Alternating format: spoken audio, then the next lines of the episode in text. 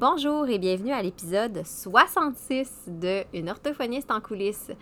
Aujourd'hui, je suis de retour avec une entrevue et pour enregistrer, l'introduction aussi, j'ai une euh, petite partenaire. Donc, ça se peut que vous l'entendiez euh, faire quelques vocalises. Ça dépend. Des fois, elle est plus tranquille, d'autres fois, elle est plus expressive.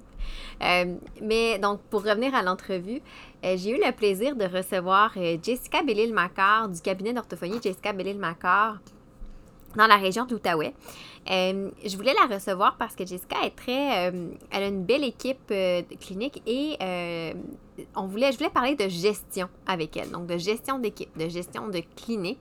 Parce que c'est quelque chose qu'on n'apprend pas dans notre cursus si on décide de se lancer au privé, si on décide d'agrandir notre équipe aussi d'orthophonistes pour offrir plus de services.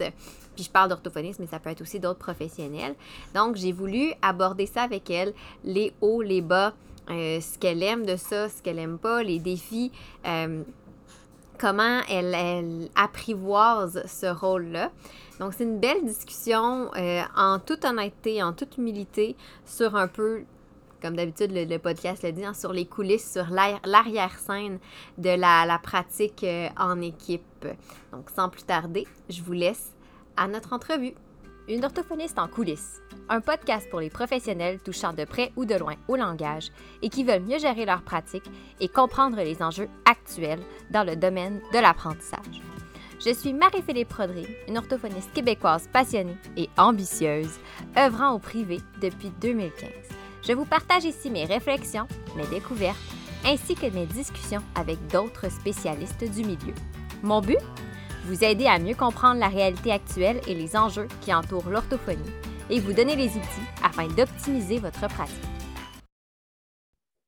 Aujourd'hui, je reçois euh, une collègue que je peux qualifier d'amie virtuelle parce qu'on ne s'est jamais vraiment rencontré en vrai, mais on se parle depuis un moment sur les réseaux sociaux, ben, via les réseaux sociaux, euh, qui est une, euh, orthophoniste qui pratique dans la région de Gatineau. C'est Jessica Bellil-Macar. Et euh, Jessica, aujourd'hui, je voulais te recevoir parce que euh, tu es, une des orthophonistes qui, euh, je trouve, gère quand même avec beaucoup d'aisance, je trouve, en tout cas, de l'extérieur, tu sauras me dire comment ça se passe, tout ça, mais une grande équipe, puis ça le grossit vite au niveau de, tes projets de clinique, d'orthophonie, tout ça. je voulais te recevoir, qu'on parle un petit peu plus de ça, la fameuse gestion d'équipe. mais avant qu'on parle de ça, j'aimerais ça que tu nous fasses un petit topo de quitter en tant que professionnel, donc tes études, euh, tes, sphères d'activité, tes secteurs d'activité. Donc, euh, je te laisse le, micro. Bien, bonjour Marc-Philippe. En fait, euh, merci beaucoup pour l'invitation sur le podcast. C'est toujours un honneur. je t'écoute religieusement. donc, de faire partie de, de ce projet-là, c'est super. en fait, oui, moi, je suis de la région de l'Outaouais. Donc, j'ai fait mon bac à l'Université d'Ottawa et la maîtrise également. Euh, j'ai gradué en 2014. Euh, puis d'emblée, je, me suis dirigée directement vers euh, le milieu scolaire. je pense que j'ai toujours su que j'aimais la clientèle scolaire. Puis j'ai travaillé pendant sept ans. c'est la première année, en fait, cette année où je n'y suis plus. donc, ça a été un petit deuil, mais donc, ça fait que j'ai beaucoup travaillé avec la clientèle scolaire. J'ai aussi euh, débuté ma pratique privée en 2014. Donc, j'ai fait du temps partiel entre le public et le privé pendant plusieurs années. Et euh, depuis, euh, ben, depuis cet été, en fait, je suis à temps plein au privé dans la région également. Puis en fait, moi, ce que je trouvais intéressant de ton histoire, c'est que tu l'as dit, tu as démarré ta pratique en 2014, mais au départ, c'était juste toi. Oui. Tu n'avais pas d'équipe, puis tu pourrais peut-être, en tout cas, tu pourras me, dire, mais j'ai l'impression que c'est arrivé un peu, tu sais, par la bande. Tu pas prévu, ça se peut-tu que tu n'avais pas prévu ouvrir une grosse clinique ou au départ? Là? Ben, je pense que l'entrepreneuriat m'a un peu tombé dessus euh, sans que je m'y attende. Tu as, raison, de 2014 à 2000, ben, début 2019, j'ai été seule dans la pratique. Euh, je pense que je voulais vraiment euh, avoir mes petits clients, puis je ne m'étais pas dit, tu sais, je, pense que je n'avais pas l'idée d'avoir une clinique. On dirait que pour moi, c'était comme, excusez-moi l'anglicisme, out of reach. On dirait que je voyais les gens qui avaient des grosses cliniques, puis je me disais, mon Dieu, qui sont hot, puis mon Dieu, qui sont, tu sais, c'est beau à voir. puis moi, j'avais ma petite, ma petite routine. puis c'est ça, à partir de 2019, j'ai commencé à engager des collègues de travail. Et puis, depuis, on est passé de moi toute seule à 21. Ouais. Et deux points de service, là, maintenant. Oui, oui on a un point de service, dans le fond, à Elmer, dans le plus vieux Elmer. Puis on en a un nouvellement là, à Agora, qui est un nouveau projet euh, plus de genre village urbain. OK. Fait que dans le fond, de 2019 à aujourd'hui, on peut dire que c'est vraiment une croissance exponentielle, carrément. Là. Euh, tu sais, de 1 à 21, en tout cas, c'est une grosse croissance. Puis là, tu, tu m'amènes justement un peu sur le sujet. Euh, ben, premièrement, qu'est-ce qui t'a amené? Parce que là, tu disais, bon, moi, j'ai travaillé en scolaire, tu étais, euh, justement là, dans les centres de services, tout ça. Qu'est-ce qui t'a donné envie d'aller au privé en parallèle? Parce que tu avais quand même un emploi à temps plein. Ou c'était juste un contrat? OK. Euh, ben, la première année, en fait, j'avais un contrat à 80% et que j'avais comme une journée où je ne travaillais pas dans le temps les commissions scolaires. donc, je m'étais dit, tu ben, si je travaille le samedi, je pense que ça, a tout le temps été aussi euh, une routine de vie. J'ai toujours j'ai fait du tutorat quand j'étais plus jeune, de l'aide aux devoirs. Euh, donc, j'ai toujours travaillé soit le samedi ou le dimanche. Fait que pour moi, c'était comme inconcevable d'avoir une fin de semaine. j'ai commencé à travailler justement, je me suis dit, euh, ben, je vais continuer un peu euh, ce que je faisais, mais à travers l'orthophonie euh, le samedi. Donc, j'avais quelques clients. Au début, c'était quand même assez petit. J'avais eu une demande en orthophonie, donc je m'étais outillée là, complètement. toutes les, batteries de tests pour un client en me disant, j'espère qu'il va en avoir d'autres. Puis je pense que ce qui m'a mené un peu à, vouloir faire du privé, oui, il y avait le, côté un peu euh, j'aime travailler, j'aime être occupée, j'aime aider les gens, mais à ce moment-là, en CS, euh, il y avait beaucoup, beaucoup euh, d'évaluation, puis moins de thérapie. ça a beaucoup changé depuis, puis je voudrais dire que l'équipe avec qui j'ai travaillé a fait un travail exceptionnel de réorientation. Mais au début, on faisait beaucoup, beaucoup d'évaluations. Puis les enfants qu'on voyait seulement, en, ben, les, enfants qu'on voyait en thérapie, euh, c'était beaucoup les enfants qui avaient comme des troubles sévères ou des difficultés assez significatives. Puis l'entre-deux, je trouvais vraiment ça comme pénible de remettre un rapport, mettons, à un parent et dire ben, ton enfant a des difficultés modérées ou une atteinte légère, mais je ne peux pas le voir. Fait trouve-toi quelqu'un au privé. Puis à ce moment-là, en Outaouais, il y avait deux ou trois cliniques. Il n'y avait pas beaucoup de, gens, surtout à Elmer, en fait. Euh, il y avait deux ou trois personnes qui, pratiquaient au privé. Puis on dirait qu'à chaque fois que je remettais un rapport, il y avait comme une partie de mon cœur qui partait avec le parent. Fait je me suis dit, ben pourquoi moi, je ne pourrais pas en aider quelques-uns ici et là?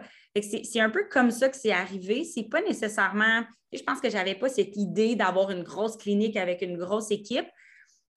Mais plus j'y goûte, honnêtement, plus je tripe. J'ai vraiment, je pense, trouvé mon X. Euh, je suis à la bonne place. Euh, j'ai vraiment euh, trouvé ma ah, place. C'est fun. Puis là, c'est ça, comme tu dis, bon, au départ, il y avait ça. Puis là, 2019, tu as commencé à, à engager. Est-ce que c'est toi qui t'es mis à chercher parce que la demande était trop grande, puisque je viens que toi, tout seul, tu ne devais pas pouvoir répondre à tous les besoins, ou des personnes, des étudiants, des finissants qui t'ont approché pour travailler sous ta bannière? Bien, en fait, euh, euh, quand j'étais toute seule, vers, je voudrais le fin 2018, euh, j'avais quand même beaucoup d'appels. au début, je n'étais pas tant connue, fait j'avais quelques appels, mais j'avais ma clientèle. Puis encore là, c'était des enfants d'âge scolaire. Donc, quand les gens m'appelaient, puis il y avait des enfants 0-5 ans, automatiquement, je redirigeais parce que moi, ce n'était pas une clientèle que je voyais. Même chose pour au moment, en 2018-2019, les ados, les adultes, ce n'était pas une clientèle non plus avec laquelle je travaillais. Donc, je redirigeais. Mais là, c'est que ça devenait comme de plus en plus euh, fréquent les appels. Puis, je me suis dit, ben en ce moment, il n'y en a pas d'autres orthophonistes, mettons, dans le coin qui cherchaient quelque chose. Fait que j'ai affiché sur LinkedIn euh, un offre d'emploi en disant que je cherchais quelqu'un qui voudrait faire du à domicile euh, parce qu'à ce moment-là, je n'avais pas de clinique. Euh, puis, j'ai eu une euh, étudiante de l'Université d'Ottawa qui était euh, qui commençait en fait sa deuxième année, mais qui était en deuxième année, qui a appliqué en me disant ben je ne peux pas être orthophoniste, je ne suis pas encore membre de, l'ordre, mais j'aimerais ça agir comme agente de stimulation du langage. Puis je me suis dit, ben pour moi, c'est encore méconnu un peu cette idée-là d'avoir une accompagnatrice, euh, l'encadrement aussi. Je ne savais pas trop dans quoi je m'embarquais, mais je me suis dit, je vais le demander aux clients qui sont sur ma liste d'attente, voir qu'est-ce qu'ils en pensent. Fait qu'on a un peu établi une offre de service qui était, euh, parce qu'elle, elle, m'avait donné un peu le... Euh, elle m'avait mentionné qu'elle aimerait peut-être travailler au privé à sa graduation. Donc, on s'était dit, ben, de janvier à juin, juillet, les clients auraient une agente de stimulation du langage, puis dès qu'elle est graduée, elle pourrait continuer avec ces clients-là. Donc, la première offre de service du cabinet, c'était une offre comme temporaire. Ça va t'offrir six mois, puis après ça, on, va vous attitrer à une orthophoniste. Fait que les clients ont, ont, ont aimé aussi qu'on soit en mode solution. Elle en a parlé dans sa cohorte. J'ai eu trois autres euh, agentes de stimulation du langage. Donc, euh, on a passé de 1 à 5 en à peu près deux mois. Euh, mais là, c'est plus les gens connaissaient le service, plus les gens appelaient. les quatre filles sont restées à temps partiel euh, à leur graduation parce qu'au moment, je n'avais pas de clinique. Euh, donc, j'ai signé un bail en juin pour leur offrir un local. On a bâti ensemble euh, la matériathèque, l'offre de service. Et puis, moi, à ce moment-là, en scolaire, je prenais des stagiaires. J'accompagnais des stagiaires de l'Université d'Ottawa. Puis, euh, il y en a une pour qui j'ai vraiment eu un coup de cœur. Euh, puis, je lui ai proposé un emploi à la fin de son stage. Je me suis dit, écoute, si ça t'intéresse, viens passer une journée avec moi. Tu vas voir un peu comment on fonctionne. Puis, tu sais, aucune obligation. Je veux vraiment pas que ce soit. Pour moi, avoir des stagiaires, c'était pas genre me chercher des employés ou des, travailleurs autonomes ou des, des gens de mon équipe, mais euh, ça l'a vraiment conquis. Elle a trouvé ça vraiment le fun. Puis, depuis, de, de, cohorte en cohorte, euh, les gens se parlent, puis euh, là, on a de plus en plus de gens. Euh, et c'est depuis deux mois, j'ai eu deux gens qui, m'ont approché. Donc, c'est toujours moi qui ai approché les gens d'emblée pour comme leur offrir quelque chose au sein de la clinique.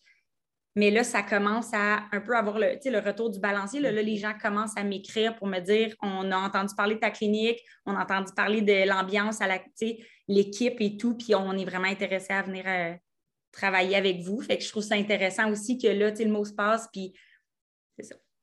Puis, dans le fond, là, pour que dans, dans les 21 personnes que tu as, c'est-tu des orthophonistes, des étudiants en orthophonie? C'est que tu n'as pas d'autres professionnels. Là? J'ai une adjointe administrative qui nous aide euh, à temps partiel euh, pour euh, tout ce qui est un peu le côté administratif, l'envoi des factures et tout. mais outre ça, on est 14 orthophonistes, puis j'ai six agents de destination du langage. Wow, c'est fou. Puis, tu sais, moi, ça, ça m'impressionne parce que j'ai moi-même été à la tête d'une clinique, puis euh, clinique que je n'ai plus, que j'ai cédé à mon ancien bras droit qui euh, a repris ça, honnêtement, euh, de main de maître, franchement. Puis moi, une chose, une des raisons pourquoi j'ai pu ma clinique, c'est parce que j'étais rendue à un point où on devait agrandir l'équipe. Puis je me suis rendu compte que pour moi, gérer tout ce monde-là, ce n'était pas ma force. Je suis pas ressources humaines, c'est pas, c'est pas mon point fort, disons ça comme ça. j'aime ça, j'aime ça travailler avec les gens, j'aime ça collaborer, mais c'est pas, c'est ça. Fait encadrer, j'étais peut-être un petit peu moins forte à ce niveau-là. Puis la personne qui a repris ma clinique, pour vrai, c'était vraiment sa force, là, honnêtement. Là. Puis je la regarde aller, puis c'est super le fun, super beau à voir. Puis j'ai l'impression que c'est un peu ton, ta force aussi, l'encadrement, la gestion d'équipe. Puis là, tu disais que dernièrement, c'est même pas un an, tu as euh, tu as sauté vraiment à pieds joints, là, 100 au privé. Qu'est-ce qui t'a amené justement à dire OK, là, je me lance? Euh, ben, je pense que c'est plusieurs facteurs. C'est aussi le fait que euh, dans ma tête, j'ai une équipe exceptionnelle. J'ai des filles qui sont motivées, motivantes, puis elles sont super autonomes. mais j'avais l'impression aussi de leur faire part de mon de mon idée de clinique, puis de tout ce que j'avais dans ma tête au niveau de mes valeurs, au niveau de ma vision. mais moi, je n'étais même pas là à, temps plein. Fait qu'on dirait que je leur demandais d'être là à temps plein alors que moi, j'y étais à temps partiel. Euh, l'année passée, tu vois, j'étais à trois jours euh, par semaine en CS et j'avais quand même un trois jours où j'étais physiquement à la clinique. Puis j'ai comme ressenti que quand j'étais là, euh, mon équipe était tellement contente de me voir, puis il y avait des questions, puis on échangeait, puis on avait du fun, puis on discutait de cas, puis tout ça, on dirait que plus ça allait, plus je me disais, je ne peux pas avoir cette vision-là, puis cette équipe extraordinaire-là, puis pas être à temps plein avec eux pour vivre ce projet-là, puis voir le projet évoluer avec elle. Fait que je pense que c'est un peu euh, majoritairement ça qui m'a fait, euh, fait embarquer là, à, temps plein. Puis parlons-en d'équipe parce qu'on ne se le cachera pas, encore plus dans la situation actuelle, euh, peu importe le secteur, trouver des personnes que ce soit employé, travailleur autonome, peu importe, ce n'est pas facile en ce moment.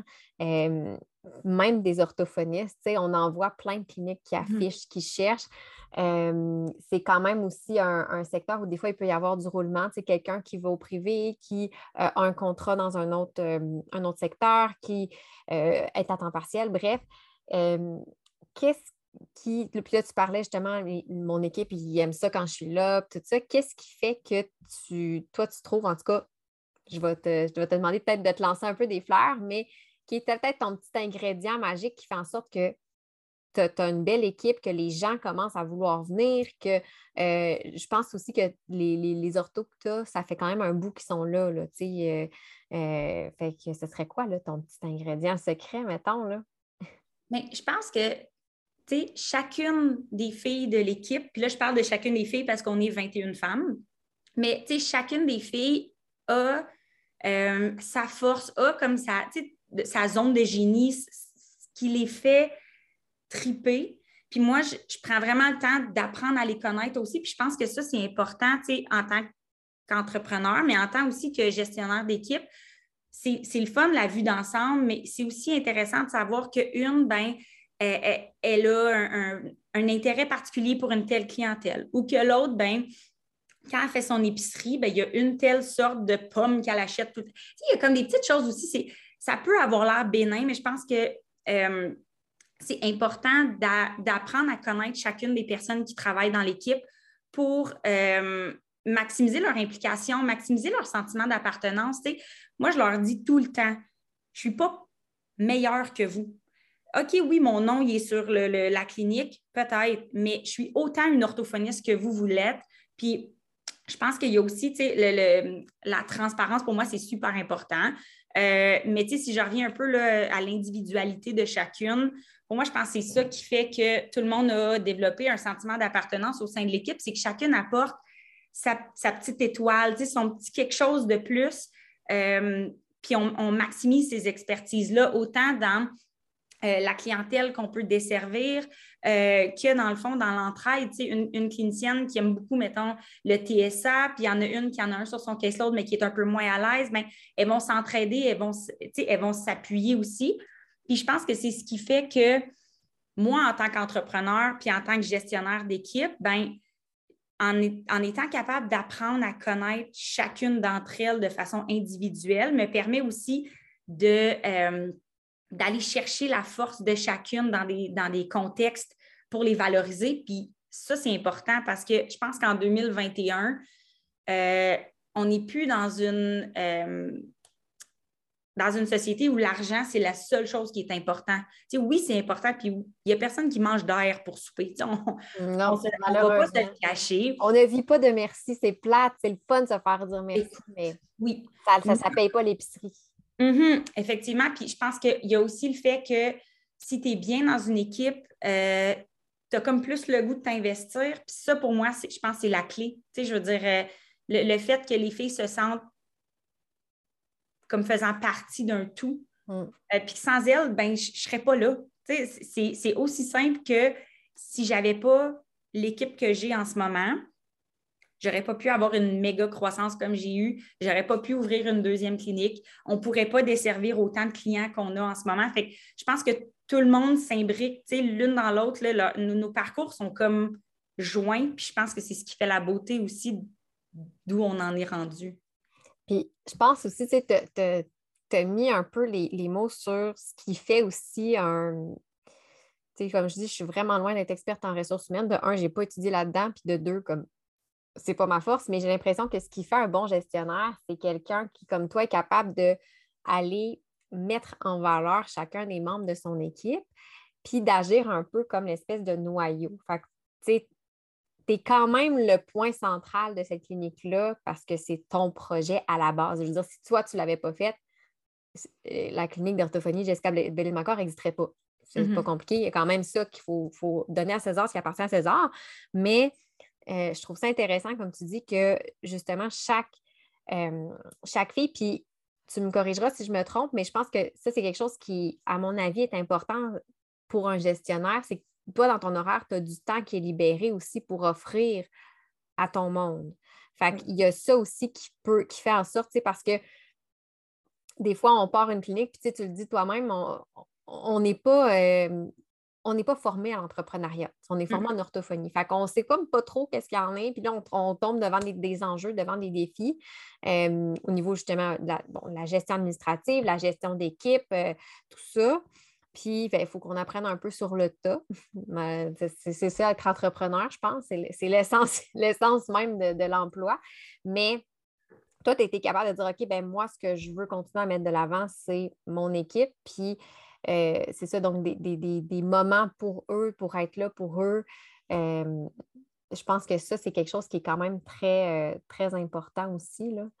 Ben, puis je pense que ça devient, ça devient une deuxième famille. Je, je pense que je vois plus les filles à la clinique que certaines de mes amies. Puis la, en fait, les filles à la clinique sont devenues mon cercle d'amis aussi. Tu sais, je veux dire, on, on, est capable d'aller euh, prendre un verre, on est capable d'aller euh, euh, faire des petites soirées aussi entre collègues. Puis je pense que le côté.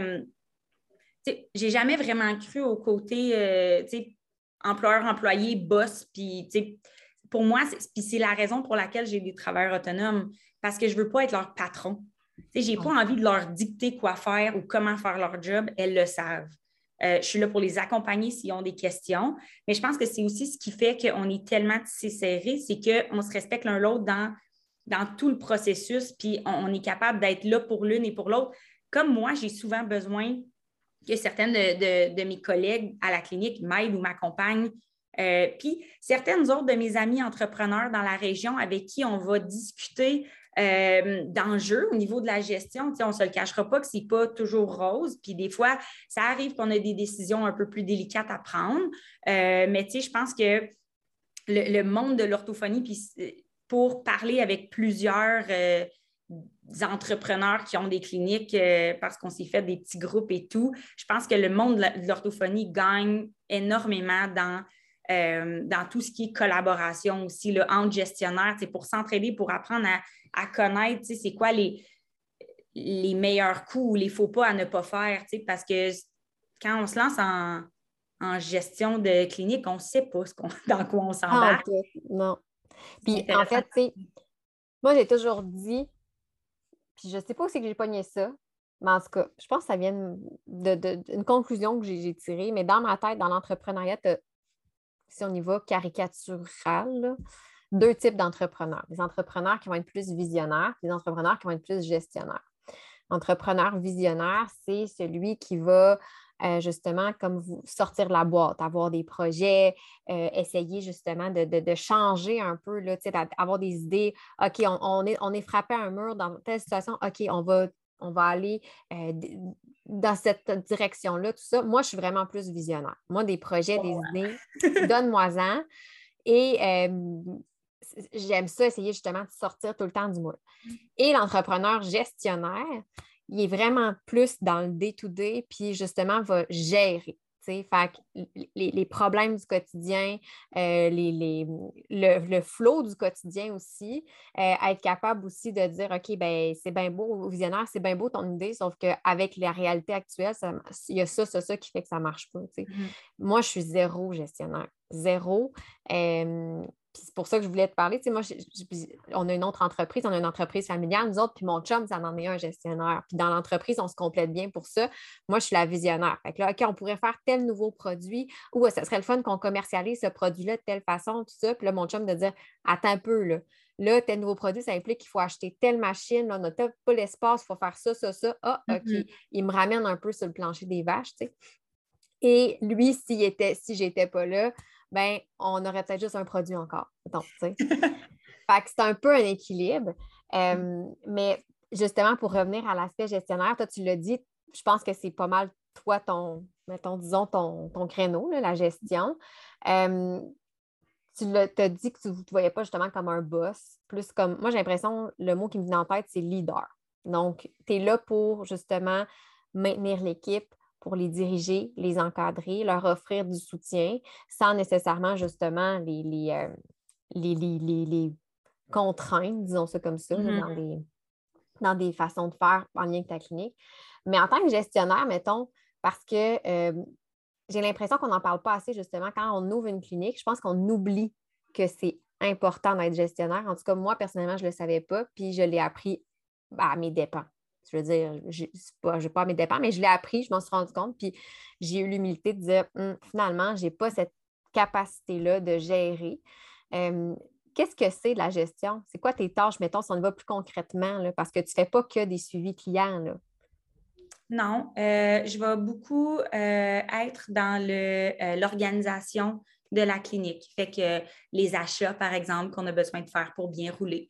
Euh, je vais être beaucoup aussi dans euh, les accompagnements des filles. Fait qu'on a les nouvelles euh, orthophonistes qui travaillent avec moi ont du mentorat une fois par semaine où on va discuter. Donc, je prépare des fois des petites formations, des petits ateliers pour les aider aussi à naviguer dans le début de l'entreprise, ben, de, de l'entrepreneuriat, parce qu'en tant que travailleur autonome, tu es entrepreneur aussi.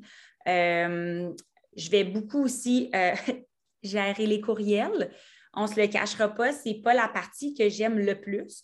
D'où euh, l'aide de mon adjointe administrative qui va beaucoup euh, répondre au téléphone, euh, faire le premier contact avec les clients. Moi, je suis aussi beaucoup dans la gestion de la clientèle, donc la satisfaction des clients. Pour moi, c'est super important que le client soit heureux. puis je pense que ça vient aussi toucher beaucoup le côté humain, je pense, de notre de notre corps d'emploi, de notre pratique. Euh, on, on, gère des humains, on travaille avec des humains. Fait que toute la gestion là, de, par exemple, euh, travailler avec euh, les, clients qui ont peut-être des petits accros, des petits accros qui veulent qu'on discute, les fins de suivi, souvent je vais faire un petit coucou aux, clients. il y a aussi toute l'attribution des nouveaux clients, la gestion de la liste d'attente tout ce qui est promotion aussi de la clinique. Donc, je vais beaucoup travailler avec euh, une de mes collègues sur euh, les réseaux sociaux. donc, on va faire les. j'ai engagé quelqu'un de l'externe pour la réflexion un peu de la planification parce que ça, ce n'est pas du tout ma zone de génie, mais au niveau de penser à comment on pourrait améliorer aussi notre pratique. ça fait partie de mes tâches quotidiennes. Puis, euh, ben oui, c'est certain que je vois encore des clients parce que je ne pense pas que je serais capable d'être à 100% en gestion. Il me faut, euh, et je pense qu'il me faut encore ce grounding-là pour pouvoir aider les, filles. Des fois, quand on a des suggestions, je me vois mal pas faire de clinique du tout, puis donner des, des, conseils sur comment faire de la clinique. Euh, mais c'est beaucoup ça, c'est beaucoup aussi aller, aller dans les cliniques physiquement, regarder s'il manque quelque chose, faire l'achat de jeu, faire l'inventaire. Euh. je pense que c'est beaucoup, euh, il y a beaucoup de travail en arrière-scène qui font, euh, il y a beaucoup de travail en arrière-scène qui font en fait rouler la clinique, mais je pense que c'est ce qui me fait vraiment triper, c'est de voir à quel point ça évolue, puis de voir à quel point on, grandit, puis c'est beau de voir les filles s'épanouir, la clinique s'épanouir je suis vraiment, vraiment, vraiment heureuse. Je t'écoutais parler, puis je me disais, c'est toutes les tâches que quand ma clinique a grossi, j'étais genre, oh my God, non, j'ai aucun plaisir. Mais il faut le faire, il faut le faire, puis je pense que c'est important, puis c'est un peu pour ça aussi que je voulais te recevoir sur le podcast, parce que euh, quand on veut se partir une clinique, tu sais, quand on est tout seul, c'est une affaire, mais quand on a une équipe, il y a une charge supplémentaire, puis mm-hmm. tu me dis, tu sais, tu gères euh, les courriels, tu gères la satisfaction client, tu gères l'encadrement, tu gères plein de choses que euh, aussi, l'autre chose que je trouve aussi, c'est quand tu es toute seule, c'est facile de communiquer avec toi-même et de dire Ah oui, c'est vrai, il ne faut pas j'oublie telle affaire. Mais quand tu as une équipe, il faut, vraiment t'assurer que la communication se fait bien parce que si, mettons, je ne sais pas, moi, une des filles, euh, elle imprime, il n'y a plus d'encre dans l'imprimante, il faut, qu'elle te le dise, il faut que ça. Sinon, toi, tu ne le sais pas, puis à un moment donné, ben là, comment ça, il n'y a plus d'encre dans l'imprimante? Je ne sais pas, je dis n'importe quoi, mais bref, je, pense, que c'est important aussi de savoir qu'une clinique, ça implique, comme tu dis, pas que des suivis clients, mais je trouve ça intéressant que tu dis, ben j'en fais aussi. Je ne fais pas que de la gestion. Mmh. Puis ça, on se rejoint là-dessus, dans le sens où moi aussi, c'est la même chose pour tous les projets que je fais. Euh, on m'a déjà demandé, tu sais, ah, tu penses-tu à un moment donné plus faire de suivi client? Impossible. Ça nourrit tellement mes idées. Puis même, je le vis, moi, en ce moment, je suis en congé de maternité, je n'ai pas de suivi client. Puis euh, je trouve ça dur, mettons, juste d'alimenter mes réseaux sociaux parce que j'ai pas comme de, de, rien de concret sur lequel je peux m'appuyer qui me donne des idées. Fait que je suis là, ben, qu'est-ce que je pourrais dire? Puis je ne veux pas publier pour publier. Fait que je pense, comme tu dis, que c'est important aussi de garder un, petit pied là-dedans. Ça ne veut pas dire de faire euh, cinq jours par semaine de suivi client, mais au moins d'avoir un petit. Euh, un petit à côté pour ça. Puis là, tu l'as dit, tu sais, c'est pas toujours tout rose la, gestion parce que euh, moi, je t'écoutais parler, puis je me disais, ah, juste de repenser, là, je me rappelle qu'il fallait qu'on fasse l'inventaire de la matérialité, qu'on fasse le ménage. Ah, j'haïssais ça. Euh, mais ce serait quoi les petits défis, tu sais, pour, pour justement, euh, auxquels on pourrait s'attendre, euh, qui, font partie, ne veux pas, de la gestion, là, tu sais? Euh, je pense qu'il y, a beaucoup au niveau du budget qui est un des défis euh, que je trouve encore euh, colossal parce qu'on va se dire que, bon, ben, on a deux points de service, donc on a deux fois plus de matériel à acheter, deux fois plus de meubles à acheter, deux fois plus de loyer à payer. Fait qu'il y a tout ça aussi qui entre en ligne de compte, mais je te dirais que je pense qu'il faut juste être réaliste dans tout le processus. c'est certain qu'il y a des mois qui vont être plus difficiles. C'est certain qu'il y a des journées, il va y avoir plus de courriels. Fait je pense que c'est aussi euh, les, petits downsides, les, petits moments où tu te dis, et eh là là, dans quoi je me suis embarquée, euh, sont tellement mini comparés à tous les moments où je fais comme, ah, wow, je me suis vraiment pas trompée. Fait je pense qu'il faut juste rester réaliste dans le fait que, ben, comme dans n'importe quoi, il va y avoir des hauts, il va y avoir des bas. Euh, juste d'être bien préparé, je pense que ça aide énormément. D'avoir une vision qui est assez claire de où tu veux être dans un an, dans deux ans, dans trois ans. moi, j'ai carburé avec l'ouverture de la deuxième clinique en me disant, ça va être l'apogée de la clinique. Puis là, plus j'en parle, plus je me dis, ben non, c'est pas le dernier de mes projets. Euh, puis je pense que je me, c'est ça. Je pense que c'est le côté plus réaliste de la chose. Puis moi, je suis très cartésienne aussi. J'aime beaucoup voir les choses comme elles le sont. Euh, j'ai bien des petits projets puis des petites folies dans ma tête aussi, comme tout le monde. Mais, euh, tu sais, moi, j'ai toujours aimé les maths. Fait que le budget et tout le tralala, je pense que je suis capable de relativiser, ce qui fait en sorte que je pense que les petits côtés un peu moins euh, agréables deviennent moins pires dans ce cas-là. Euh, en tant que gestionnaire de clinique, je pense qu'il y a aussi le fait que tu sens des fois que tu as besoin d'être accessible en tout temps. Euh, parce que s'il arrive quelque chose, d'une urgence, c'est sur tes épaules que ça retombe. Euh, par contre, tu vois, c'est la première année où je m'octroie des journées de fin de semaine, que je me donne l'opportunité de décrocher une fois de temps en temps. je pense que ça contribue énormément au fait que je suis plus disponible quand j'arrive à la clinique parce que je prends le temps de m'arrêter aussi. Je pense que ça, c'est peut-être une des choses avec lesquelles j'ai eu le plus de difficultés en étant au privé. Euh, de ne pas répondre, mettons, à des courriels à 10h30 le soir parce que tu te sens obligé de. Euh, même chose, autant avec les clients qu'avec avec les filles à la clinique. Je pense qu'il faut aussi prendre le temps de, de compartimentaliser euh, la clinique, compartimenté, en tout cas. Compartimentalisé, en tout cas. euh, la clinique, je suis là, mais quand je suis là, je suis là à 100 Mais quand je prends une journée de congé, ben, je suis en congé à 100 Mais les filles le savent. Euh, avant, tu vois, j'étais beaucoup plus disponible. Maintenant, les filles le savent que je suis disponible tout le temps pour eux autres. Mais tu sais, cette journée-là, si ça peut attendre, écrivez-moi le lendemain. S'il y a une urgence, tu m'écris, je vais être disponible, je vais être là, je vais être, je, m'en viens, je suis à 10 minutes de mes deux cliniques. Fait que, tu sais, au niveau proximité, ça va. Mais il y a aussi le fait que quand tu ne décroches pas, en tant qu'entrepreneur, à un moment donné, tu as l'impression aussi de patiner souvent. Fait que je pense que c'est aussi sain là, de ça. Mais c'est un, bon, un bon défi, effectivement. Moi, c'est quelque chose que j'avais trouvé difficile au niveau de la gestion. Mm-hmm. Plus je grandissais, dans l'équipe grandissait, dans le fond, qu'on augmentait, plus je sentais, comme tu dis, que ça reposait beaucoup sur mes épaules. Euh, puis moi, dans, mon cas, vu que ce n'était pas une force, ben, c'était une pression que je n'étais pas prête à assumer dans mon cas. Parce qu'on ne se le cachera pas, c'est quand même 21 personnes qui, même s'ils sont autonomes, dépendent quand même de toi parce que c'est toi qui leur fournis tout. Puis toi, tu dépends d'eux aussi parce que, mettons, tu le disais, deux locaux, ben, c'est deux fois plus de dépenses. Mm-hmm. Ce n'est pas des revenus que tu peux assumer seul. Donc, tu sais, c'est comme mon équipe grandit, j'ai besoin de plus, mais parce que j'ai plus, j'ai besoin aussi de plus de, personnel, disons ça comme ça. Fait que c'est de jouer. Je trouvais aussi, moi, que, qui m'avait comme posé un défi, c'est de trouver cet essayer de garder cet équilibre-là qui est quand même assez fragile. Tu sais, OK, bon, ben, équilibre dépenses-revenus. Euh, tu as parlé effectivement des chiffres. Ça, c'est une autre chose. On n'est pas formé pour ça. Moi, la comptabilité, c'est vrai, je, commence, ça fait deux ans que je m'y intéresse à ma comptabilité. Fait que, en étant gestionnaire, là, au début, j'essayais de m'intéresser, mais je ne comprenais pas assez tout mmh. ça.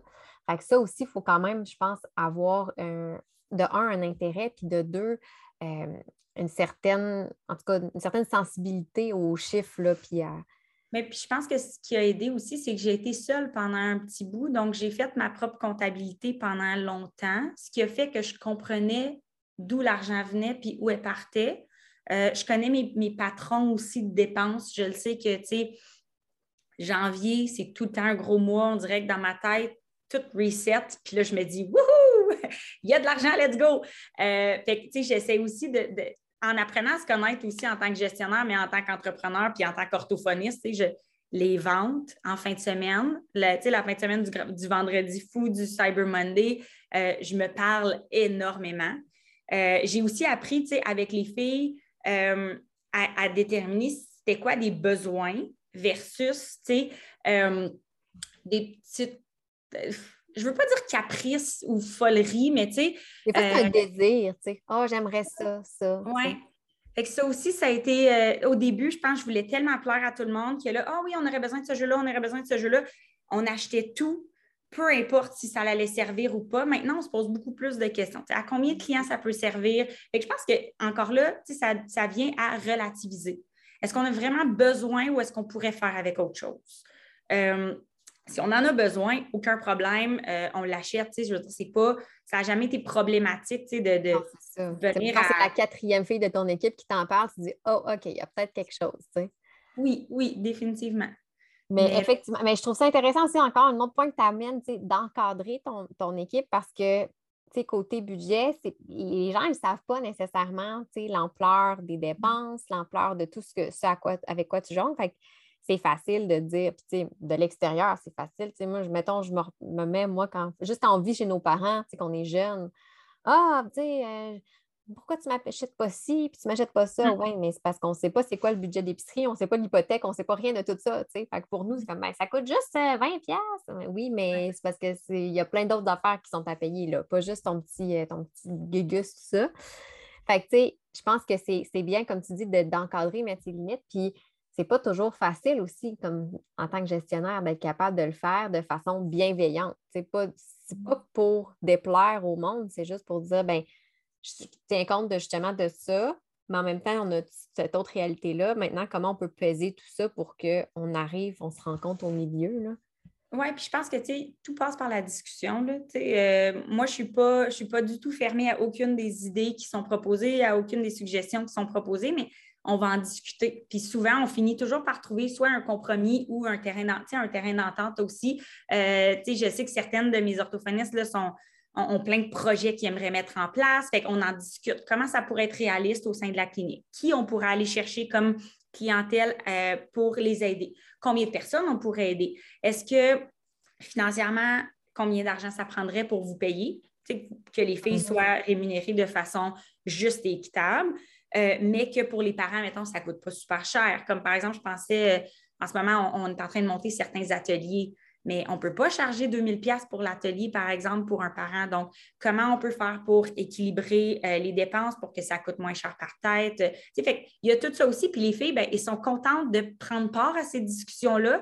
Puis je pense que ça fait partie aussi un peu de mon modèle de gestion. Je ne suis pas, encore là, quand je dis, je ne suis pas le patron. Ce n'est pas moi qui prends les décisions, puis vous avez à vivre avec, on en discute. Fait j'ai l'impression que ça fait aussi que les discussions sont mieux acceptées par tous parce que j'ai pris le temps d'écouter aussi ce qu'elles avaient à dire, puis j'en tiens compte dans les décisions qui sont prises. Mais tu tu l'as dit, c'est vraiment ça le rôle du gestionnaire. C'est un peu mm-hmm. de ramener sur. Moi, je, je, sais, je me fais ramener à tous les jours par mon chum mm-hmm. avec les idées que j'ai, puis il était comme. Des fois, il me dit T'as-tu écouté? T'as pas compris? Je t'ai expliqué telle affaire, là. On peut pas le faire ou telle affaire. Oui, mais en ce moment, il y a ça, ça, ça, ça, ça à considérer avant. Il y a comme cinq étapes à faire avant de se rendre là. Puis c'est ça, c'est de le dire de façon bienveillante. C'est pas nécessairement pour dire, ben voyons, t'as pas pensé, une boule pas de tête, c'est pas ça du tout. Mais tu, mm-hmm. le mets bien, tu sais, je trouve, euh, en scène, l'aspect de gestion, c'est de dire, parfait, j'écoute, je comprends ton, ton besoin, je comprends ton idée, je comprends ton désir. Maintenant, on a cette réalité-là. Comment on peut jongler avec ça, chose que moi, je, je, pas de la misère, tu sais, comment, c'est quoi nos, contraintes, c'est notre histoire. dans ton équipe, c'est ça, fait c'est, que des orthophonistes. Si euh, je te demande pour la suite, sans nécessairement nous dévoiler des punchs, quoi que ce soit, qu'est-ce qui est. Parce que là, tu l'as dit toi-même, tu disais, je, je pensais que l'agora, c'était l'apogée. Euh, je pense que finalement, on a tout le temps. Hein, si on veut évoluer, c'est jamais du statu quo. Fait il va toujours avoir d'autres affaires. As-tu d'autres projets justement par rapport à ta clinique, par rapport à ton équipe, avec les filles de l'équipe? Euh? Euh, ben, comme je disais un peu tantôt, c'est certain qu'on a des ateliers qui s'en viennent parce que ce qu'on s'est dit, c'est que le modèle un pour un, je pense que c'est le modèle traditionnel en orthophonie mais en même temps, euh, avec la demande, avec les besoins en ce moment, il faut sortir de la petite boîte du un pour un. Fait qu'on est en train de réfléchir à d'autres projets qui pourraient être bénéfiques pour le plus de gens possible, euh, sans nécessairement diluer ce qu'on fait en tant que professionnel. Fait pour moi, c'est important d'avoir cet équilibre-là aussi. Euh, sinon, pour les autres projets, mais je pense que en général, je suis quand même une personne assez impulsive. fait que on verra ce que l'avenir me réserve. C'est certain que je n'ai pas fini. Euh, vous n'avez pas fini d'entendre parler de moi. Je vais avoir euh, d'autres trucs qui vont tramer là, dans pas trop long, mais euh, je ne sais pas encore sous quelle forme ces nouveaux projets vont, évoluer parce que j'aime beaucoup aussi aller chercher un peu les, idées des autres pour essayer de mettre ça à notre couleur. Fait ça se peut que il y a des projets qui s'en viennent auxquels je n'ai pas pensé encore, mais qu'on va m'apporter euh, dans le bureau. Sinon, ben, avec la QOA aussi, là, ça me permet d'être impliquée euh, euh, au sein du, conseil d'administration. Fait que je, peux aussi avoir un peu le, pouls des autres régions, ce qui fait en sorte que ça me permet de rapporter aussi à la maison des fois des idées de choses qui sont faites à l'extérieur de l'Outaouais. Puis ça, je trouve ça vraiment, vraiment plaisant. L'équipe, l'équipe à la QA sont vraiment géniales. Je sais que tu as fait un podcast là-dessus aussi. Euh, c'est vraiment euh, enrichissant comme expérience. Oui, définitivement. Pour être bénévole, moi aussi, pas dans le CA, mais dans un des comités de la QA, mm. effectivement, c'est, le fun de voir un peu les, les dessous par rapport aux autres, euh, aux autres régions. Mais c'était super intéressant de te parler, Jess. Puis pour vrai, j'espère que ça va oui, donner le goût, mais en même temps aussi de façon réaliste, de relativiser aussi, OK, une clinique, c'est vraiment, c'est le fun pour vrai, c'est l'esprit d'équipe, mais il y a une tâche de gestion qui vient avec ça, puis voici ce que ça implique. Il y a du bon, il y a du un petit peu moins le fun, mettons, disons ça comme ça, mais je pense que peu importe de toute façon ce qu'on fait, ma mère, m'a toujours dit, tu peux pas toujours faire ce que tu veux dans la vie. Ben, c'est ça. Ben, c'est un plaisir pour vrai d'être euh, invité à ton podcast. Puis je pense que c'est. Euh, je pense qu'on n'est pas en orthophonie comme gestionnaire, mais il y en a certaines pour qui euh, ça se développe. Puis je trouve ça intéressant de, le vivre parce que je me vois plus pas être gestionnaire maintenant.